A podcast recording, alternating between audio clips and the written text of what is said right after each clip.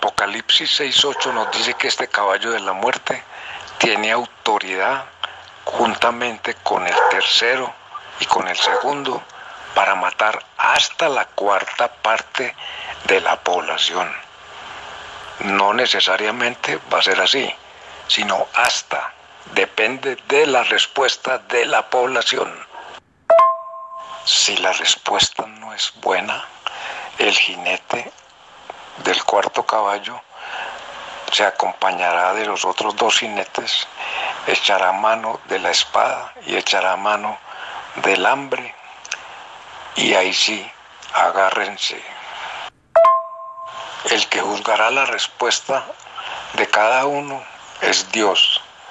Pero si a mí me preguntan cuál es la respuesta que está esperando Dios, es primero, abandonar el seguimiento de suplantadores falsos de Cristo. Segundo, abandonar la práctica de rituales hechiceros como comerse a Cristo. Tercero, abandonar el culto de imágenes de yeso y de madera.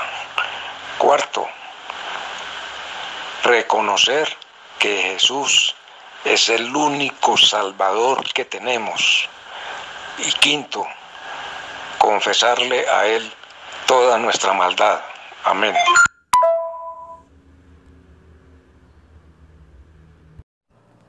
Establecer responsabilidades no es una materia fácil.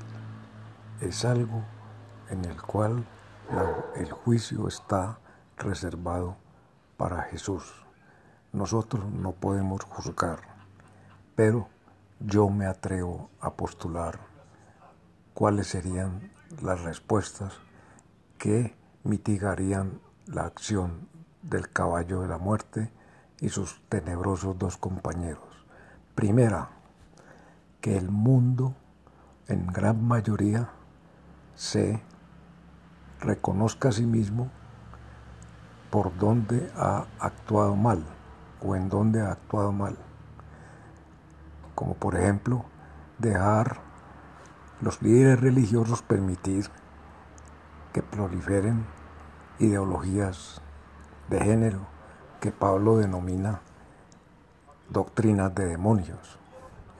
Los líderes religiosos no han sido capaces y nosotros los creyentes tampoco hemos ayudado mucho para contener ese tipo de creencias.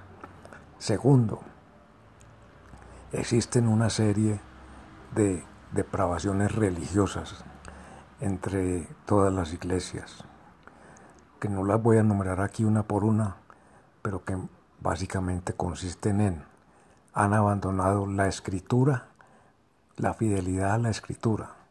Segundo, han abandonado la creencia en el único mediador entre, los, entre Dios y los hombres y la han diseminado en una serie de personajes que no tienen por qué estar usurpando funciones.